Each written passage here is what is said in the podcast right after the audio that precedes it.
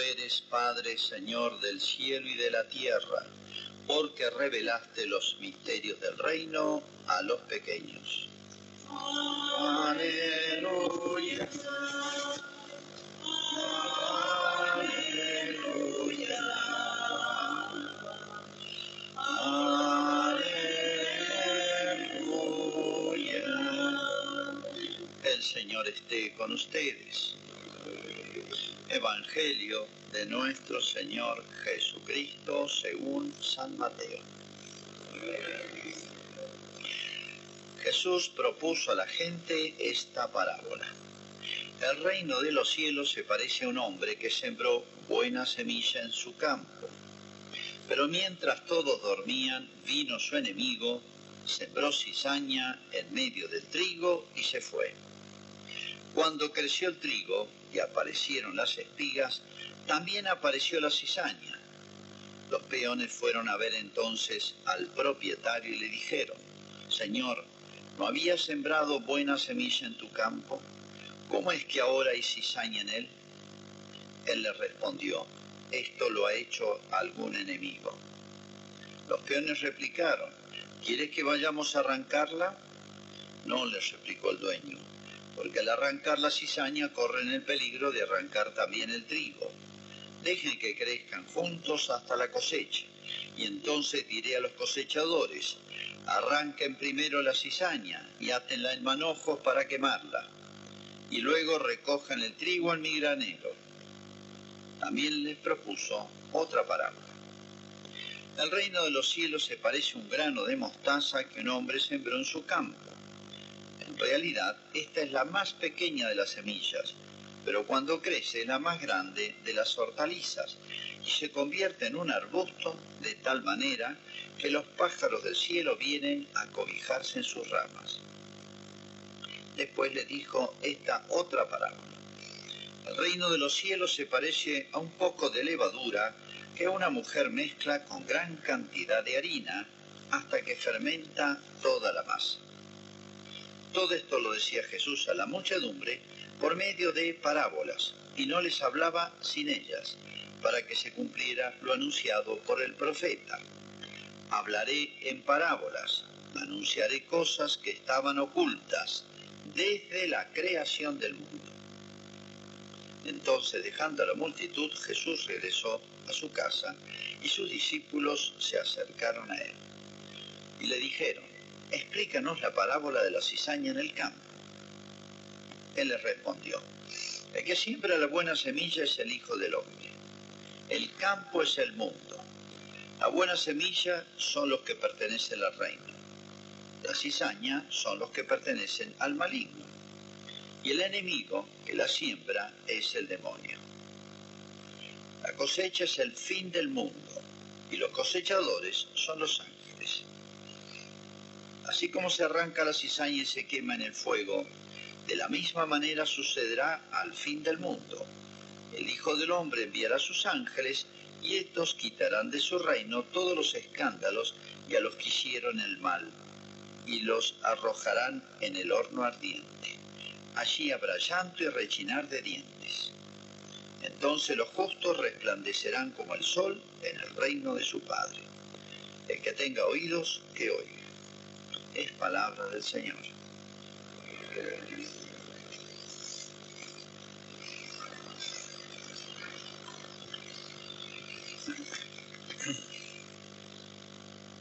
Bueno, no quiero hablarles del COVID, que deben estar absolutamente saturados. Prende la radio, prende la televisión, ¿qué tema? Hace tres, cuatro meses lo van a volver loco con este tema. Más que el bichito, están este, este, afectando psicológicamente este, los medios, me parece. Aunque este medio, y saludo a todos los que están en L19, ahí Richard, no sé qué están los controles, que gracias a ellos podemos llegar con esta misa a tanta gente que está en su casa, este, por distintas razones o está lejos, no puede participar de la misa. Bueno, Fíjense, Cristo habla una serie de parábolas, casi todas vinculadas a la semilla, como han visto, ¿no? puede ser parábola sembrador vez pasada, ahora esta, y después viene otra. Pero bueno, una serie de parábolas son comparaciones. Parábolas son comparaciones, cuentitos que nos hacen entender a través de las cosas visibles, conocidas, sensibles, conocidas por todos, cosas invisibles, espirituales, que no se ven. Difíciles de entender. Pero a través de las comparaciones se hacen fáciles. ¿no? Fíjense que de todas las que les habló Jesús, varias, los apóstoles le preguntaron, este, cuando estuvieron más en intimidad con Jesús, explícanos la parábola de la cizaña. O sea, de, todas, esta es la que le quedó más, este, le creó más dudas a los apóstoles. Y bueno, sí, creo que nosotros también. Y lo planteo en términos más modernos. Es difícil entender eh, que el mal en el mundo, muchos ven el mal en el mundo y ya creen que no hay Dios. O mucho más cuando descubren defectos en la iglesia. Sean un cristiano cualquiera, este va a la iglesia y se portó mal, es una bacana. Más cuando hay un sacerdote en juego, mucho más cuando hay un obispo. Y hasta podría decirme, hasta cuando los papas pueden hacer alguna macana en la historia, lo han hecho. Y sí, está compuesta de hombres. Dice San Agustín, la cizaña y el trigo está no solamente en el campo, en los laicos, y lo decía San Agustín que era obispo, dice también está en las sillas episcopales, el trigo y la cizaña. Pero eso no nos llame la atención. San Pedro, en alguna manera, en algún momento fue cizaña, se portó mal, y Judas no le cuento, y eran sacerdotes, ¿eh? que además iban a ser de los, elegidos. Todo esto no les llame la atención, ni digan la iglesia, diga un miembro de la iglesia, ¿eh? un cristiano, un sacerdote, un obispo, lo que sea. No digan la iglesia, digan uno.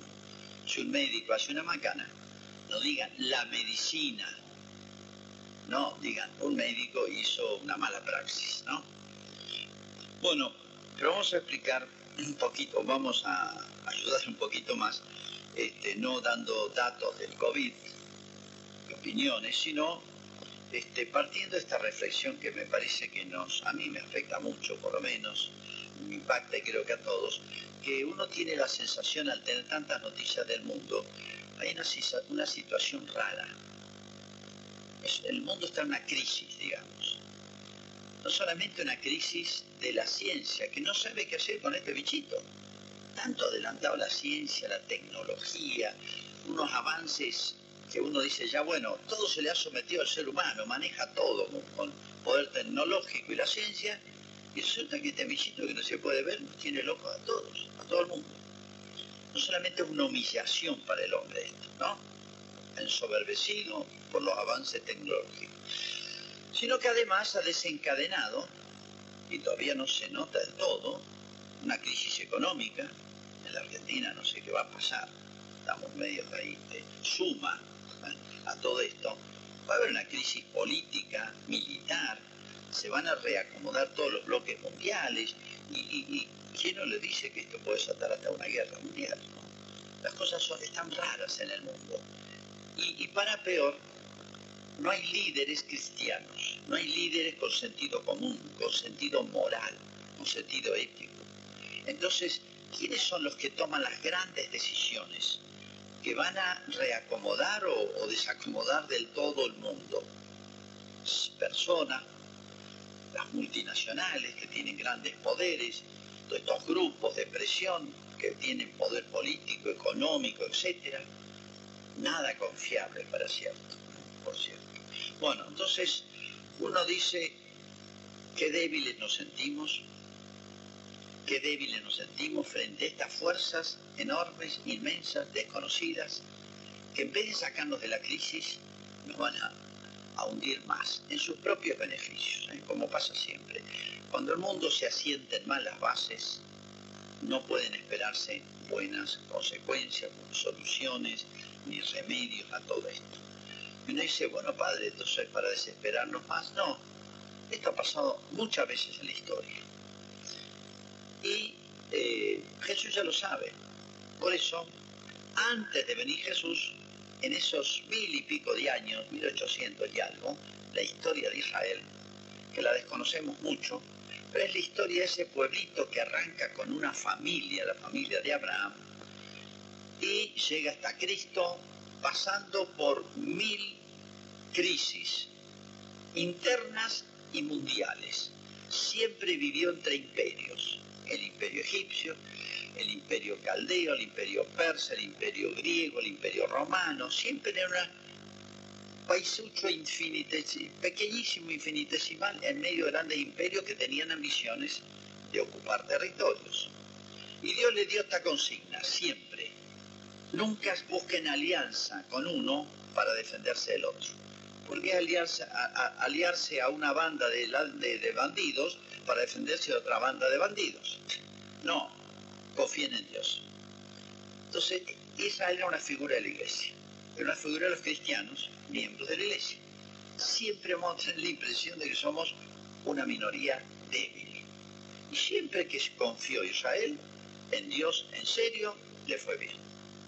Entonces, qué importante es esta lección que a través de la historia de un pueblo, que se puede conocer y está todo en el Antiguo Testamento, veamos un poquito este, nuestra conducta en la historia de la iglesia. Ahora, la iglesia a la cual pertenecemos, este, estamos en situaciones parecidas y les digo, no es la única, ni es la última, ni sé si es la más grave. Pero Dios ha previsto todo. ¿Qué hicieron los cristianos en esos tiempos de crisis, donde no se sabía qué iba a pasar? ¿eh?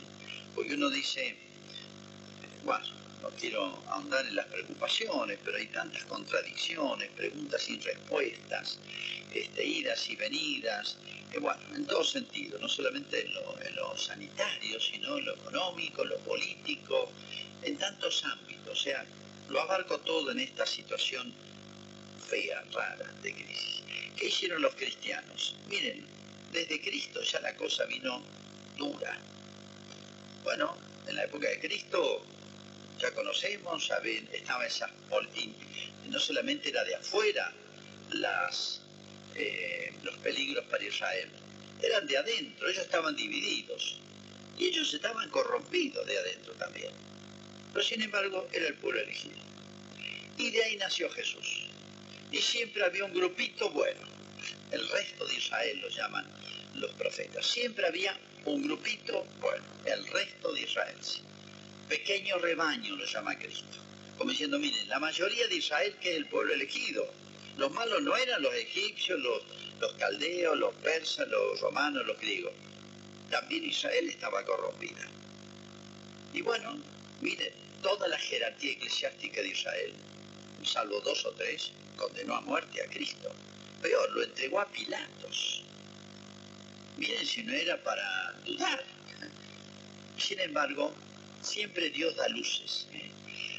Bueno, siempre desde que nace la iglesia ya Cristo lo experimentó y los apóstoles lo vieron en la persona de Cristo, no, no lo podían creer, que la autoridad religiosa en pleno condenara a muerte a Cristo.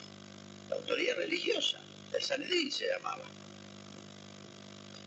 La autoridad civil lo condena a Cristo el pueblo, entre comillas, que el pueblo era los que convocaron ahí, siempre los malos son más audaces que los buenos, los buenos eran más, pero se dispararon.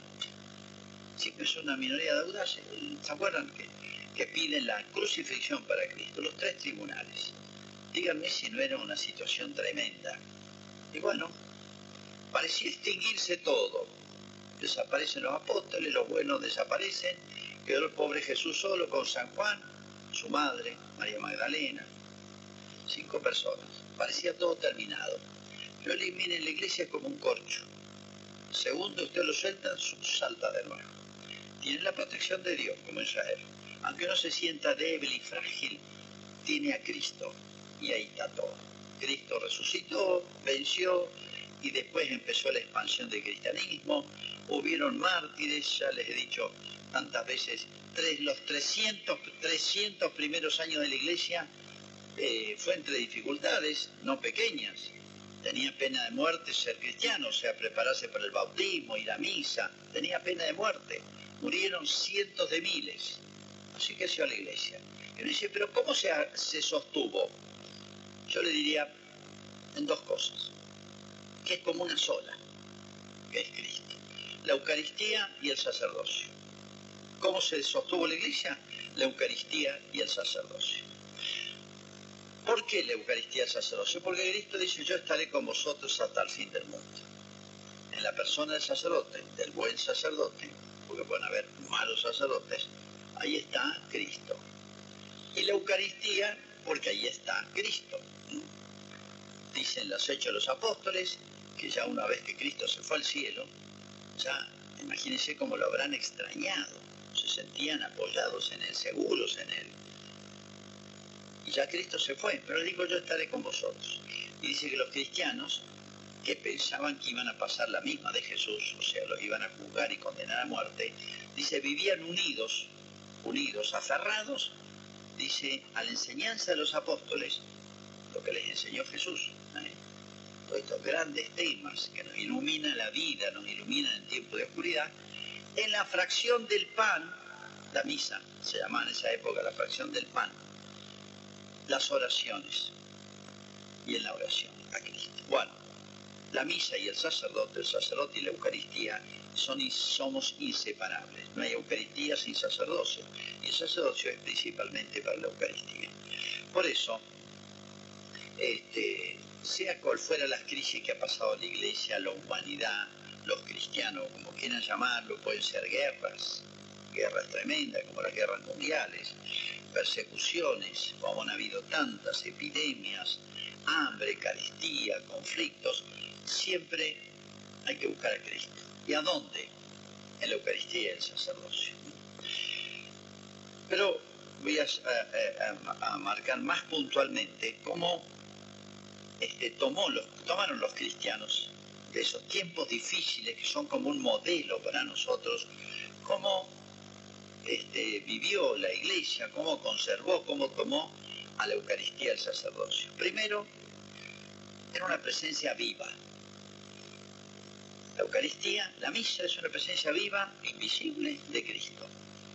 Invisible solamente se hace visible en los signos, como ya voy a explicar, pero nadie dudaba de que estaba Cristo vivo y presente entre los cristianos. ¿Por qué? Porque Cristo dijo, yo estaré con vosotros hasta el fin del mundo. hay una frase muy linda de San Pablo, cuando lo llevan preso, a San Pablo lo llevan preso y para que no lo maten los judíos, lo odiaban y lo iban a matar, él pide ser juzgado en Roma por la justicia romana, no judía, romana, que era más sensata que la judía. Parece mentira. Entonces lo llevan hasta Roma. Un piquete soldado lo va llevando a Roma y se lo van pasando de una autoridad al otro.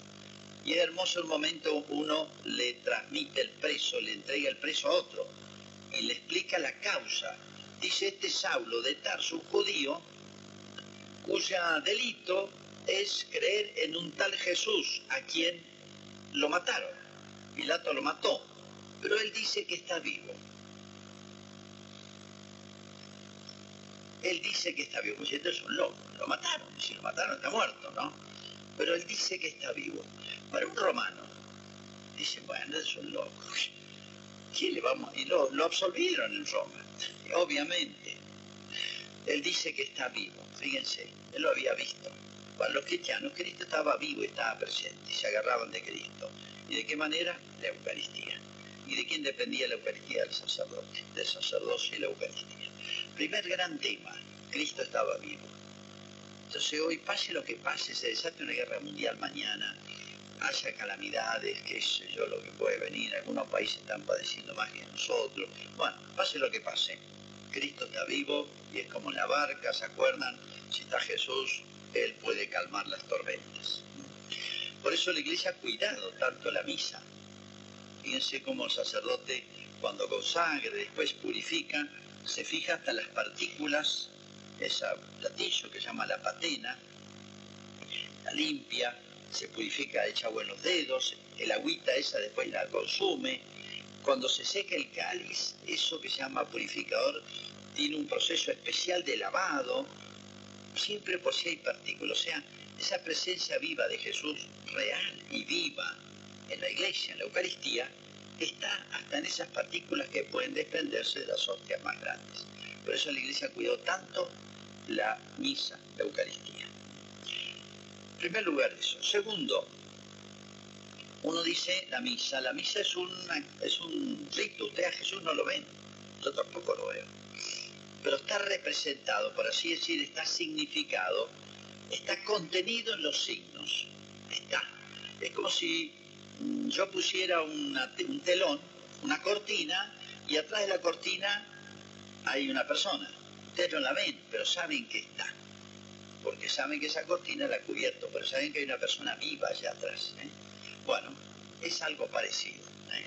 Los signos litúrgicos son muy importantes porque expresan, los signos expresan quién está.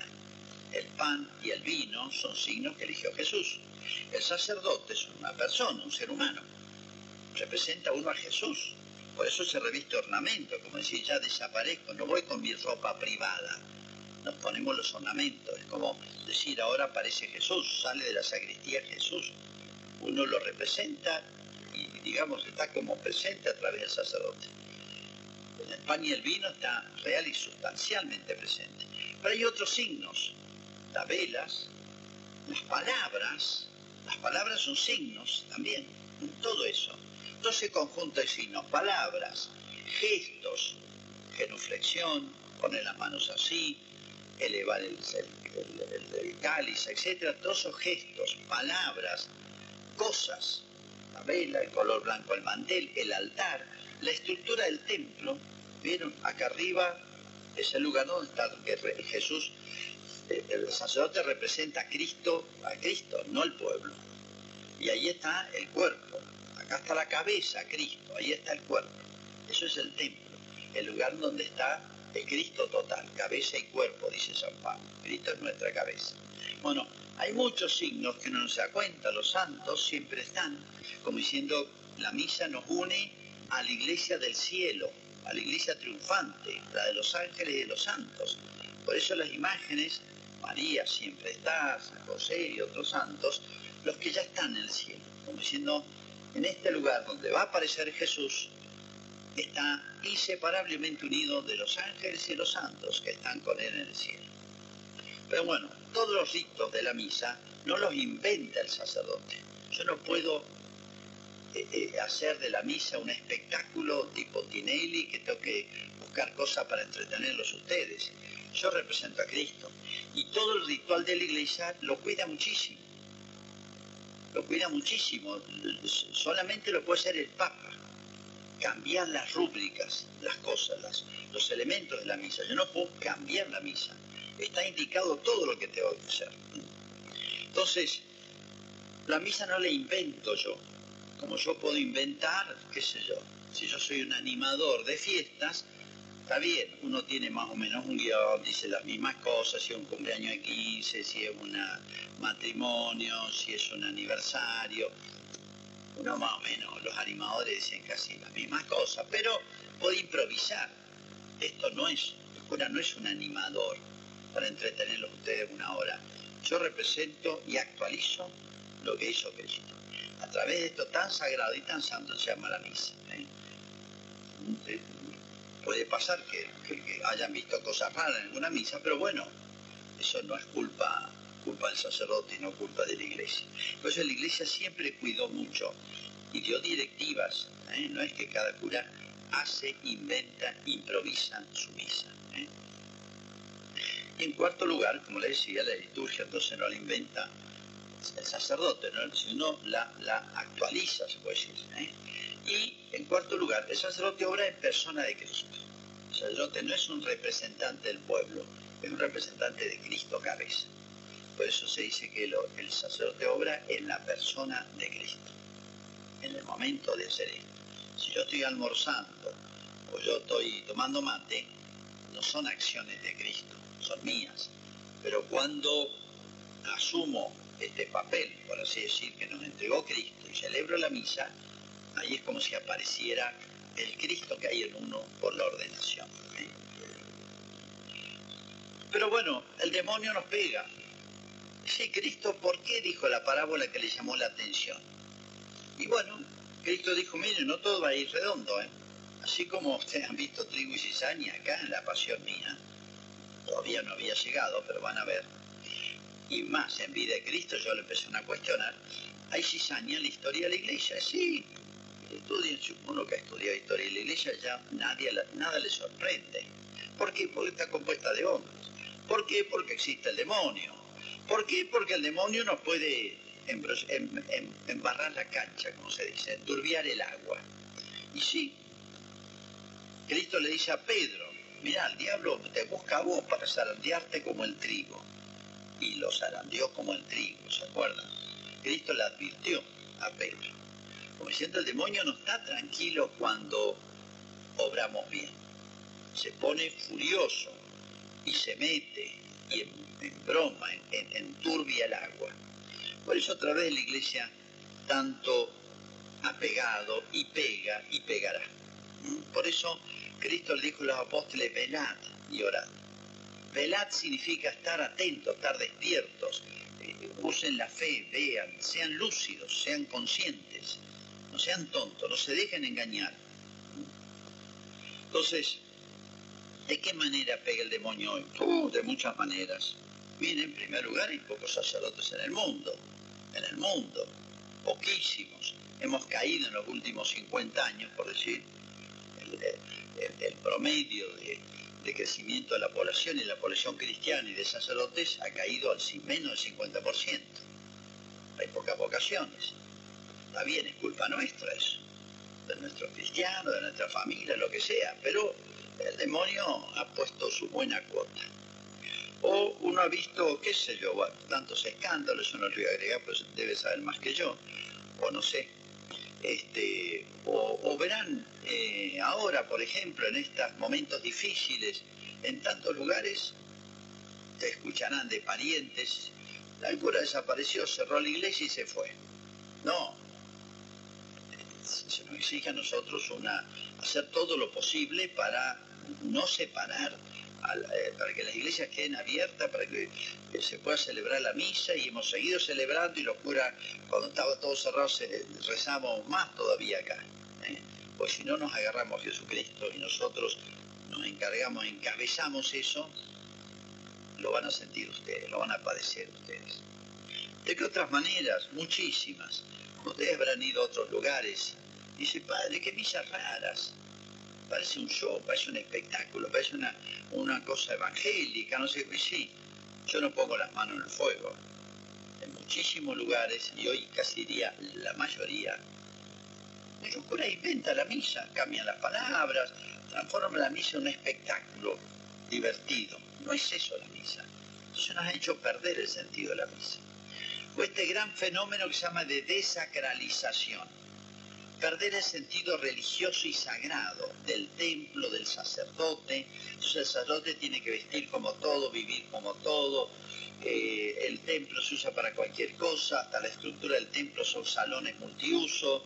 Eh, eh, misas así que parece, no sabe si es una fiesta, una reunión de amigos o qué. Habría que ver caso por caso, pero no le llegan de todo. Entonces, es una manera como el demonio también le pega en lo más sagrado, que es la misa, que es el sacerdote, que es el sacerdocio. ¿Que ha defeccionado la iglesia? No. Un cristiano, un sacerdote. Y usted tiene que distinguir entre el bien y el mal. Miren, en la historia han pasado cosas tremendas. Les pongo solo un ejemplo. Cuando se separó Inglaterra de la iglesia, de la iglesia, y el rey se peleó con el papa, porque no le quiso anular el matrimonio. Y el Papa le dice, no puedo mentir, no puedo decir una cosa. Bueno, está bien, separó toda Inglaterra de la iglesia. Y después, más adelante, le dijo a todos los obispos, miren, o se someten a mí, yo soy la autoridad ahora, usted no es el Papa. O les, los meto presos o les corto la cabeza. Salvo un obispo, que es San Juan Fischer, que le cortó, mataron. Todos los demás obispos se separaron de Roma. Todo el episcopado y detrás los obispos, los sacerdotes, y detrás los sacerdotes, los laicos. Pero no todos, muchos se dieron cuenta, reaccionaron y dijeron, bueno, acá no es la iglesia que defeccionó, son los sacerdotes y son los obispos, pero imagínense qué situación para los ingleses católicos. Fue terrible esa prueba. No es la primera vez, podría poner cientos de ejemplos. Pero ahí todo el episcopado, menos uno, San Juan Fisher, búsquenlo, van a ver la situación que tuvo que vivir. Quedó solo. Otra vez se ha pasado.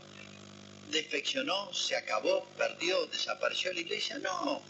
Debe ser en todo caso un cristiano, dos sacerdotes, obispos, pero la iglesia sigue adelante. Pero el demonio pega ahí. Porque si pega ahí, cae todo lo demás. ¿eh? Y bueno, y siguió adelante y tantos santos mártires y confesores hará. Bueno, tenemos que vivir siempre pensando como Jesús termina la parábola, que puede ser impresionante, pero es muy consolador. Dice, ¿quieres que arranquemos la cizaña y así puede prosperar el trigo? Dice, no, no, espere. A lo mejor arrancar la cizaña, arranca las buenas plantas. Como diciendo, ¿querés que hagamos justicia nosotros? No, para.